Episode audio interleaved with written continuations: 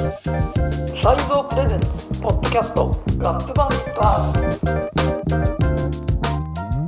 あ聞こえますか？すごい今渋谷は雨がすごいんですよ。ということで今回もラップバンディット R でございます。でいつもの通りサイゾー編集部の佐藤幸郎さんが来ており来ております。すごい雨の音が。多分聞こえているんじゃないかっていうぐらいの大降りの渋谷道玄坂より。これあれですもんねもう梅雨はともの昔に明けてるんですね。そうなんです。梅雨明けたかと思ったら戻り梅雨と言われているぐらいの追いがつお状態ですねもう。わかりました。はい。そしてあれですか今回もまたメールをいただいていただけてると。リスナーの方からメールが来ているのでご紹介します。バンディットネームアトライブさん。小林正樹さんいつも楽しく聞いてます、はいありがとうございますラップバンディット R を聞いてウータンのドラマ「ウータンクランアメリカンサーガー」を見るためにディズニープラスに加入した口です。実はそこまでウータンウータンした人生じゃなかったんですが思った以上にのめり込みまして気づけば YouTube でウータン関連動画ばかり見入ってしまいました。小林さんのツイッターもフォローしているんですが本当に規格外の音楽ばかり紹介されていてとても勉強になります。また番組でいろいろなカルチャーや音楽を配信してもらえると嬉しいです。はいありがとうございます。規格外。規格外。いいまあ、規です。格外なんでしょうね。規格外です。はい。選ばれる音源映画とかもそうですけれども、まあ、人間的にまずもう規格外ですからね。そっから始まっちゃうか。でもなんかこのねアトライブさんが書かれてたように、本当に規格外の音楽ばかり紹介されていてっていうところと、まあ、また番組でいろいろなカルチャーや音楽情報を配信してもらえると嬉しいですって書いてもらっているんですがまさに今回はそんな配信になりそうなそれが2つがうまく重なったうまくか知らないけど今回は、えー結構普通の今まで、えーこのポッドキャストでやってきた企画から見ると普通っぽいんですけどこの2020年の上半期で、ま、ヒップホップで、えー気になった作品10選っていう感じでいきます。2022年上半期小林正樹が気になったヒップホップ作品10選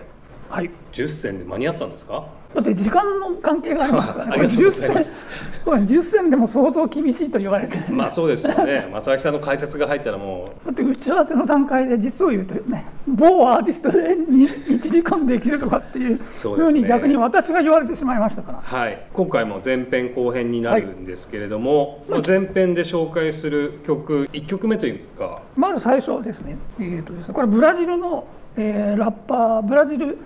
あと MC だっていうもう一人えーネットフリックスとかでもドキュメンタリーとかライブとかが、えー上がって普通に有名な人もいるんですけどもう一人これクリオーロっていう人もいるんですいて。はい。その人のアルバムが。MC だの情報は何だったんですか？ブラジルを代表するっていうことですそうです。ね MC だとまあだからそういうわけであのアクセスしやすい人なんですけどあそれ以外にもそのもう一人このクリオーロっていう人もいますよと。クリオーロのソブリ・ビベールです。そうですね。はい、はい、なんか正木さんがねおっしゃったように、まあ、彼はクリオールはブラジルヒップホップ界の代名詞のようなアーティストで、まあ、この作品の前はですねクリオールのソルソブリ・ビベールの前はすごいこうサンバそうですね。のアルバムを作られてたっていうことなんですけれども。まあこれまあのかなり前に12回目ぐらいのこのポッドキャストでちょっとだけ話した。2021年に気気になったスペインのセータンガーナラップというラッパーがこのフラメンコの方にアプローチしましたっていう話をしたんですけど、はいセイ・タンガーナさんですね。そうですねはい。でこの人の場合はだからそれがまあサンバだったっていうふうに、まあ、別に横に見るわけじゃないですけれども、はい。そうラッパーでもこう柔軟にスタイルを変えてしかもそれが自分の国の独自の発達した音楽みたいなもところに引っ張られていくっていうのが、まああっちはえ西端側がスペインですけどこっちはブラジルでっていうのがあって、で西端側が今年どうなってるかまだ分かんないですけどこのクリオールは、えーそのサンバを2年前かな3年前から出してで今度戻ってきたら普通に普通でもないですけど、まあ、ラップの方にだいぶ戻ってきた感じですよね。はい。まあね、この「ソブリ・ビベール」が生き残るっていう意味なんですけれども、まあ、このアルバムできちんとしたそのサンバではなくてラップに回帰した理由っていうのが、まあ、新型コロナウイルスが要因となっているアルバム。こでその社会的格差がブラジルでその新型コロナによって生まれたからこそ、まあ、生きるか死ぬかっていうところで、まあ、こういうなんですかねストレートなラップに回帰したんでしょうねクリオールも。おおすごいですね妹さんをねコロナで失っているようで。それは知らなかった。はい、38歳という若さでクリオールの妹さんがね亡くなって、まあ、多分それもこのアルバムを作るにねこう後押しした力になってるんじゃないのかなと。なのですごい聞いてみて一つ前のねそのサンバと比較するとたくましく心強いみたいな感じのラップですもんね。ああなるほど。でもこれただそのプロデューサーはトロップキラーズっていう10年近く前にその EDM トラップヒップホップじゃない方のトラップが流行った時にえ出てきた人たちではい。その人たちがいろいろだからその1曲目とかはまあどっちかというと今っぽい音なんですけど、でもいろんなタイプの音をやっていわゆるポッセカット、はい。英語ではパシーですけど、それであの例えばあのチェロで有名なジャキス・モレレンバウムっていう人が、まあ、坂本龍一とかと一緒にやったりしてる人なんですけど、はい。すごいソロの生演奏をバックにマイクリレーみたいなそういう曲も入ってますよ、それとかもう大御所のミルトン・ナシメントのそのブラジルの、まあ、いいわばポピュラー音楽みたいなもののもう本当に伝説的な人とも参加したりとかっていうのもありますからうーん。正木さん的にこのクリオールのアルバムでクリティカルな部分って何だったんですか？すごい長老の人からその新しい目のトロトロプキラートロプキラーズの音まで使ってしかもさらに新しい目のラッパーを使ってその組み合わせとしてはちょっと珍しいチェロの生演奏でっていうのがいろいろそういう面白いことやってるなというのは単純に思いました。ストレートなアルバムと見せかけてきちんと試験的なことこう画期的なことも楽曲でやっているっていうことですね。これ1曲大きいぐらいにそういう曲が多分入ってるとうん思いますね。うんうん、クリオール。どうです。か聞き,、まあ、聞きやすい感じですね、はい。かなりかなり聞きやすい。はい。というのはね、ここから先がね、聞きにくいのしか多分ないっていう。そんな前置きいらないですよ。すごい。聞きづらいいや、でそれはほら、ラップフランスの時はね、いろいろあったでしょ、聞きなきゃ。えっと気迫に満ち溢れていて聞き疲れが起きるっていう。ここから先は結構そういうものに近いものが並びますかね。次の作品で、は次に挙げたいのが、はい。えーメンフィスのえーシティーズ・アビブっていうラッパーというかプロデューサーがいるんですけどその人の、えーこれも一番長いバージョンだと2時間近いアルバムなんですけれどもはい「マン・ウィズ・ザ・ホーン」っていうのがアルバムがありましてこれを2番目っていうのかな、はい。に選びましたけどね、マン・ウィズ・ザ・ホーンメンフィスのラッパはい。まあ、ラッパーってまあプロデューサーープロに近いデューサー。ですよね僕はもうこれはもう正木さんにピックアップしてもらって初めてもう知った方だったんですけれどもまさにあの僕ずっと音楽雑誌にいてレビューとかインタビュー原稿とかではい。出てくる言葉で一番苦手な言葉が あのアンビエントっていう言葉だったんですよ。はい。あのすごい逃げの言葉みたいな感じがしていてその何とも表現できない音のスタイルをとりあえずアンビエントって言っとけば OK っしょみたいな感じ。あそれ書き手の人がってこと書き手もそうだしあと送り手もそんな感じがするんですよ。送り手でもそんなことなでもい結構レコード会社の紙資料とかにああこの唯一無二のアンビエントサウンドとか書かれてたりするとあまりこう触手が動かなくなっちゃうんですよ。ああ。まりこう苦手と言いますか。ああなるほど。何ですか見え見えづらい脳裏に浮かんでこなくてっていうものも含めシティーズ・アビブのアルバムは だからそれの僕は集合体のような。ああまあねベイパーウェーブとかそういうもののにのっとったというかはい。この人もだからもう10年近く前からクラウドラップとかはい。のこうくくりみたいな感じで皆様に知られてきた人なのでいろんなそのサウンドの実験はうん。ありますよね。この中にはそういろんなただねそのこの打ち合わせの時言ってましたリバーブかけすぎっていう問題っていうのがありましたけど、はい。でもこれはえこの人の特徴でもあるので。はい。なんか初めてその作品をね頭から順順に聞いてたんですけれどもシャッフルとかせずに。はい。自分でサウンドエフェクトかけてんのかなっていうぐらい なんかあの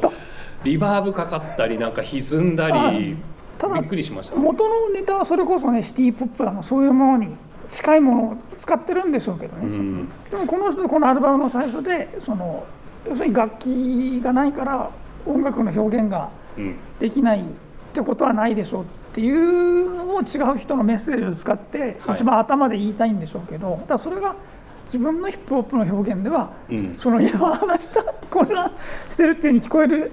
たりそのねミックスがちゃんとできてないって聞こえるそういうヒップホップの表現がこの人の場合はそういう楽器が弾けなくても、うん。えーこういう表現がありますよっていう結果がこのアルバムで2時間近くそれをそれをやってるって言い方も失礼かもしれないですけど、だからすごいそれがシティーズ・アビブのオリジナリティ完全なるオリジナリティっていうところなのかもしれないですけど僕はもう本当に正明さんがこの後もね続くピックアップされてる楽曲にもつながる話かもしれないんですけど、自分は本当に野良なんだなって思いました。は？野良。ロラって？何ですか？こう洗練され sophisticate されてないんだなと思いました。自分のその。あそそれは分かんない。どっちか分かんない。よそれはどっちか分かんないんじゃないいややっぱ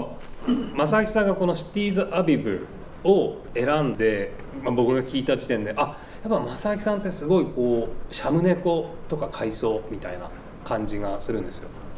わかります。えでも野良猫すごい懐いてる空気。それはいいんですけどそういう。野良猫懐くのもいいんですけど。ただこれがおしゃれかどうかは相ま当あ置いとい謎なんだけて。ど、あ確かにそうなんですけどね。ただ僕の中ではああなるほど。偏差値高めだなっていう感じの作品に聞こえましたね、まあ、そういった意味ではね次の作品も僕の中では超高偏差値なあアーティストの作品なんじゃないかなと思ってるんですけれども、まあ、春眠りさんのはい「春夏良言」これいろいろ聞き方があると思うんですけどまあその生きる死ぬとかっていう問題って別にこれアメリカとかでもね散々ラップでテーマとして XX テンタションのリルピープとかはい。あとジュースワールドとかみんなもう亡くなっちゃいましたけれどもそういう人が取り上げててそういうねえー抑うつの問題とかありましたけどはい。ただそれがなんあとそれそこに今度ドラッグが絡んでたんでしょうけれどもでそういうのってやっぱりもうどっちかというと死にたい気持ちの表現って言っちゃいけないんだけどはい。ごそういうふうに誤解されやすい音楽であることは間違いない、まあそうですね。病んだ表現。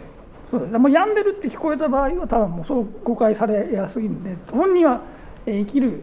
たいとか気持ちがあっても、はい。まあ聞き方ではねこの「春眠り」はこれアクセントどうなんですかね？春眠りさんって言っちゃいましたけど、はい。春眠りの可能性も そうだ。ありますよね春眠りですね。で、えー別にそういういろんなこのアルバムのそういう側面持ってるんですけども、はい。またそういう仮にねそういう今言ったみたいな角度から聞いた場合に要するに、えー生きろあともう一つそれに、えーそういう死にたいっていう曲の場合はでも生きろっていう話になる曲もあったりとか、はい。えーただこの彼女の場合はあの生きろもないし死ぬ間もないしそういうことじゃないんですよね生きているっていうことの中にいろんな表現を見つけてっていうのかな。そこで死ねとか死ねじゃないな。言葉を選んでください 渡さん。死ぬなとかね生きろとかってあと死にたいとか死にたくないとかっていう、そこに集約されないような表現をとにかくアルバム全編でやってる感じですよね。すごいお雑ですけど、はい。多分あんま間違ってない言い方とするとそこにただそれを言い言いたいんだけど言いたいっていうかそれがメッセージ的なとこなんだろうけれどもはい。それをもっと別の、えー表現例えば宮沢賢治とかの詩の引用とかもそのまま読み上げたりしてます。あ部分部分ですけどね、はい。抜いて読んでますけど。まあポエトリーラップスタイルですもんね。ただね自分は全然その前のことってそんなに詳しくないのでそのジャンルポエト、えーみんながポエトリーラップだからって言ってるからポエトリーとかっていうふうには全然特に聞いてなくて。あじゃあ正明さんは今回の「春眠り春夏良言」から「春眠り」スタートってことですか？あのちゃんとちゃんとっていうのは深くはそうですね。あそうなんですね。初めてこう「春眠りの春夏良言」っていう作品を聞いてバーン来た。パーンっていうかだからそれがそのこれ分かりやすい比較だからそっちの、えーリルビーフとかのことを言言っちゃってますけど、はい。は分かりやすくするためにそっちがなんていうのかなこううだーっとしてるはい感じがあったとしたら彼女の場合はもう、えー多分あの根っこは同じテーマなんでしょうけどめちゃくちゃ覚醒した状態で、ああの作品にしてるっていうのが、うんうんうん。えーそれもなんか変わってるなっていうのはありますよね。僕あんまりその曲を聴くときにリリック先行で聴かないんですけど彼女の場合はすごいこうスッとリリックが入ってきたんですね。あすごいこ生きづらさみたいな不平不満でもそれは世の中に対するっていうよりもなんか自分が思い通りにいかないからこそ生まれる葛藤や悩みやみたいな。なんかすごいラップフランゼとは違う聞き疲れが。だからそれやっぱりそのみんなそのね XX テンターションとかそういうのよく聞き疲れしなかったなっていうのが、まあ、正直なところなんですけど前でも他のポッドキャストでちょっと言ったかもしれないしちょっと聞き疲れ本当はしやすいはずなのにだから受け入れられたのかなっていうのを聞くとこっちだと今度なんていうのかな表現がもう一つ考えなくちゃいけないのでその、ね、聞いてる歌ってる人との気持ちになってっていうのとはにはさせない音楽なのでこれそういうふうにはもうこれを聞いてさらに考えた上でっていうふうな作りになってるので。まあ、春眠りさんの場合は、まあ、日本は、まあ、もちろんあのライターのねつやちゃんがものすごい「春眠りさんいいですよ」っていうふうに僕にも教えてくれたりしたんですけれどもやっぱ日本のメディアの評価っていうのは、まあ、これからドンとくるのかもしれないですけどもうすでに海外ではすごいこう人気の高いシンガーさんというかアーティストさんなんですよね。なんか彼女のオフィシャル YouTube で褒めたたえるコメントにあふれてるわけですよ。でもちろんあの人種も多彩なので、はい、あこういった方々にねあのこの日本人のアーティストの音楽性が伝わってるっていうのは、まあ、海を越えてね分かってるあの理解してもらってるのは、まあ、それは素晴らしいことだなと。あとだからなんとなくこれをアルバムを聴いて思ったのはキリスト教的なものも背景にあったりとか、はい、もうその音楽的なところからも感じ取れたのでだそういうことはもしかして見えないけど分かりますっていうところで通じてるのかもしれないですよね。なるほどいやでもなんか僕は正明さんと、まあ、もちろん先ほど話したつやちゃんも、春眠りさんのねこの春夏両言挙げられたっていうところで僕いろんなその先ほど話した野良スタイルのヒップホップ好きの あの仲間に「春眠りさんってどう?」みたいなこと聞いたら、まあ、皆さんね口を揃えて言ってたのはやっぱ偏差値が追いつかないっていう。やっぱ偏差値が高いというかこうソフィスティケイトされたヒップホップに慣れ親しまないとすぐはすっと こう受け止められないなあの今回ここで取り上げてるのは、はい、いや偏差値が高いものにも自分は1回では何も分からなかったものしかここ入ってないですから、はい、でも何何十回も聞かないと本当分かんないものはヒップホップっていう基準で自分も一つあるので、ね、いや1回一回聞いてすごいのもありますよそれ、はい、楽しい曲とかはその方がいいですけどじゃそういうものじゃないかったらそれはそれで別にあってそれ以外だったらやっぱり1回でわえこれなんだろうって思って何度も聞けるし聴けるものっていうのかな。でビートともか音楽も面白ければ意味がわからないくても何度も聴けるっていうのもあるし、何度も聴いてる聴けるビートがあることで助けられるっていうのもあるので、うん、えー、それが結構基準にはなってるかもしれない、ね、なるほどじゃあ僕もあと3回4回5回「春眠れば」なんとか。はい。じゃあ続いて正木さんが挙げる。でそういうまあ流れと言っちゃなんですけど、はい、でそれ今キリスト教の話をしましたけれどもその流れで次の2つの作品。1つは1月に出たこれでもなんか去年年末に本当はバンドキャンプとかで出てたって話なんですけど、はい、そのストリームは今年に1月に入ったんですけどこの「アイセルフ・ディバイン」っていうもう今多分49とか50ぐらいもなってると思うんですけども25年ぐらいキャリアがあるラッパーの「That Which is Hidden」っていうのがアルバムがあるんですけど、はい、これを一応1月に聞いてちょっとなんていうのかトラックはそんなには面白くないんですけど、はい、テーマが面白かったです、ね、うん、というのはやっぱりそのキリスト教とかにこれ逆にこっちは疑問を投げかけるてるようなアルバムなんですよね、はい、疑問を投げかけることによってそういうものから得られる気づきを曲にしてる感じなんですよね僕はこのアルバムすごい好きです。まあ、そのあのね、その昔から90年代から聴いてる人には ちょっと待ってください、なんかあのおじさん、おじさんみたいな感じじゃないですか。僕はもうあの ライム制圧時代から、もちろん。あのかのねヒップホップレーベルのライム・セイヤーズの、まあ、鉄砲玉みたいな感じで出てきたイメージがあるんですけれどももう2005年とかですかねあのアルバム「 Self Destruction」でその時に思ったのがなんかやっぱこうライムセイヤーズってすごいこういぶし銀な感じのレーベルだったと思うんですけどってか今でももちろんありますけれども、はい、なんかその「アイセルフ・ディバイン」の声をフローを聞いた時にやっぱこうレイクウォンっぽいなあなんかこっちナズっぽいな あれなんかちょっとコモンっぽくね？みたいな結構いい感じのフローと声質を持ってるラッパーだなっていう印象のままずっと聴いてきたアーティストの一人ですね、はいなので「 That Which Is Hidden」今回のアルバムだと「 Will」っていう曲とか。あと「 Gold Diners」かと思ったら「ディナール・金貨」のことを歌ってる曲。ありますよね「 Gold Dinars」っていう。ディナール金貨が何かはこれで調べていただくと多分今さ話したところに通じるとは思うんですけれども、はい。まあ、そういうこういう宗教と接する宗教とかスピリチュアリティとかと接することによってその自分の中にこのヒドンうん隠されて潜潜んでるものみたいのをうまく出せればいいんじゃないかっていう方向性だと思います。この人のラップで今このアルバムに関してやりたいことは。だからそういう意味ではちょっと変わってるっていうか、えーね、このキャリアが長いしそのインディーのラップ聴いてる人はもにしとってはすごい有名なかなり有名な人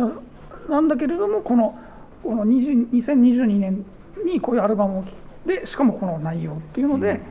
えー面白いな切り口切り口がちょっと変わってる。そのだってねいっぱいその自分の信じてる宗教をバーっていう人は普通にいっぱいいますからねそれはね。そうですね。そういうのじゃなくて、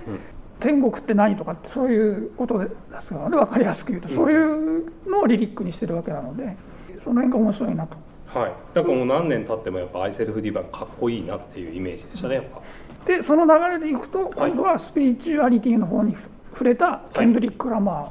なんか全然ねリリース直前とリリース直後はわーってなってその後何もな何もなかったかのように話題が全くなくなっている感じはあるんですけど。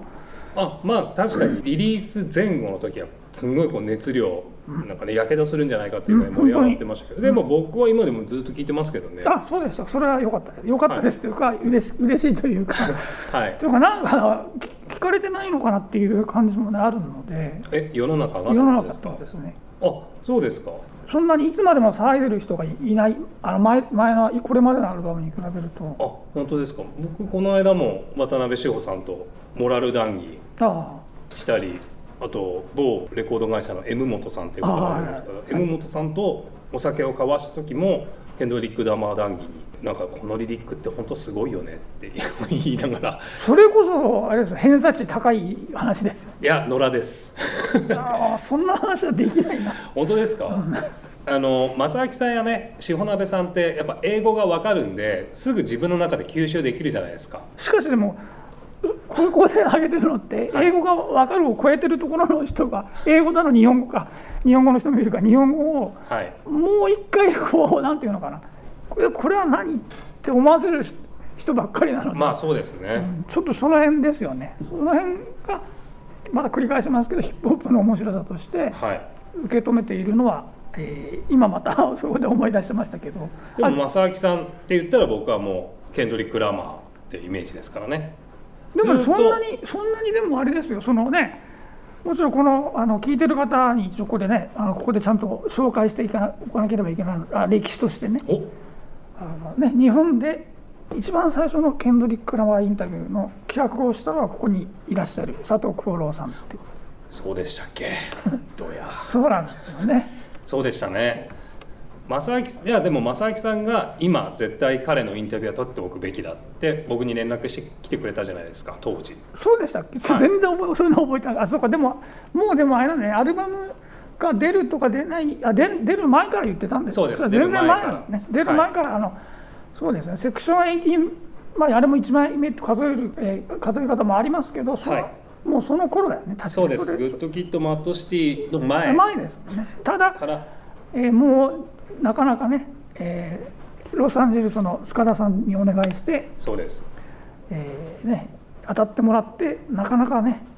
どんどん時間が過ぎっていうのもあったけど。そうですね。でも実際にね本当に塚田桂子さん、はい。LA 在住のジャーナリストの方に、えー、とお願いして雅明さんとこういうケンドリック・ラマーのインタビューがどうしても撮りたいんだけれどもっていう話をして「え私も絶対やりたいです」ってね賛同してくださってでその当時まだユニバーサルミュージックから日本版が出るっていうことも確定してなかった時期だったのですけれども、まあ、出るとしたらユニバーサルミュージックになるだろうからっていうところで、まあ、ユニバーサルのねそのインターナショナルの担当の人にあのケンドリック・ラマーのインタビューをこっちで独自で動いて構いませんかっていう一方ね、まあ、断りを入れた上で塚田さんに動いていただいたっていう。それでねあの今日捕まえられそうだったんですけど逃げられました みたいな。報告がねたびたび来つつ。で実際取れたって言った時のあの塚田さんのものすごいこう僕がメールをねこうポンってこう開こうものならもう燃えるんじゃないかっていうぐらい 熱量のねこもったメールを受信して「無事取れました!」みたいな「お越しすぐあげます」ってね。それでまあ佐々木さんにすぐお送りしたっていうのがもうだいぶもう前ですもんね。今はそんなことはもう絶対にね今だってケンドリック・ラマーのインタビューがね日本のメディア取るってなったら相当大変そうですよね、うん、1分とかでしょうねきっとねあっても。でも本当にそういうことなんですよ。いやいや笑い事じゃなくねそれはね、はい、1分じゃね特に今回のアルバムは何も 説明できないとは思うんですけれども、ね、なので僕もねスタートはそういうもうケンドリック・ラマーに対してはそういうなんていうんですかあなるほど。強いね気持ちがあるのでなんかやっぱ出るたび出るたびずっとこう話題をなくしちゃいけないようにみたいなずっと好きだよラマーみたいなただ自分の中ではちょっと Good Kid Mad City は全然いいんですけどその後からだんだんこうなんていうのかないろんなものを背負ってる背負い込み体制になってきて、はい、ちょっときつくなってきたのは事実で。そうなんですね。だから多分このポッドキャストの今年何が出るって言ってまたケンドリック・ラマーが出たらみんなわーって騒ぎますよねっていう。うんうん。ふうに言ったと思うんですけど、はい、それはだから自分だと半信半疑でそれを言ったわけですよね、自分だともうもしかしてそんなに盛り上がれないかなっていう気持ちそのほら背負い込んでる辛さがダムまあのまでそういう背負い込んでて辛いアルバムだったので、うん、だからそれがあったので今回は逆にまあ、別の背負い込みも始まっちゃってるのかもしれないんですけれども。いやそのほら事故事故っていうか、ね、あとか今とかそういう問題をどういうふうに折り合いつけるかっていうのを新しいものを背負い込んだかもしれないんですけど、はい、でもその前のアルバムまでに比べると少しそうなんていうのかその肩の荷が降りていく瞬、えー、過程をこう描いてるアルバムなので、うん、だからそういう意味では今までのこの久しぶりにこう、はいなんていうかこっちも少し楽には聴けるアルバムでそういうのもあって今回はそのあんまり盛り上がってないのでむしろ、えー、こういうなるべくこういうところでも上げたいなっていうのはあ、ね、なるほど。そこまで背負い込まないスタイルになってきたってことですよねだから。背負い込むことは良くないってことをちゃんとだから。まあ背負い込みからの解放みたいな。それはあると思いますよね、うん、ただそこでねその投入された、はい。エックハルト・トールっていう人のそのスピリチュアリティとかの考え方みたいのを今度またそっちを背負い込みすぎちゃうと困っちゃいますよっていう問題が発生するので、まあ、新たな背負い込みがね 参入してくる可能性もってことですからね。でもなんか前半の、ね、最後がヘンドリック・ラマーっていうところでものすごいこう 良かったんじゃないですか。はい。わかりました、はい、ということで、えー、これまず前半は5つ紹介を紹介ですよね紹介こんなものが2022年上半期は気になりましたよっていうものを挙げてみました。はい、ということで、えー、後半もよろしくお願いします。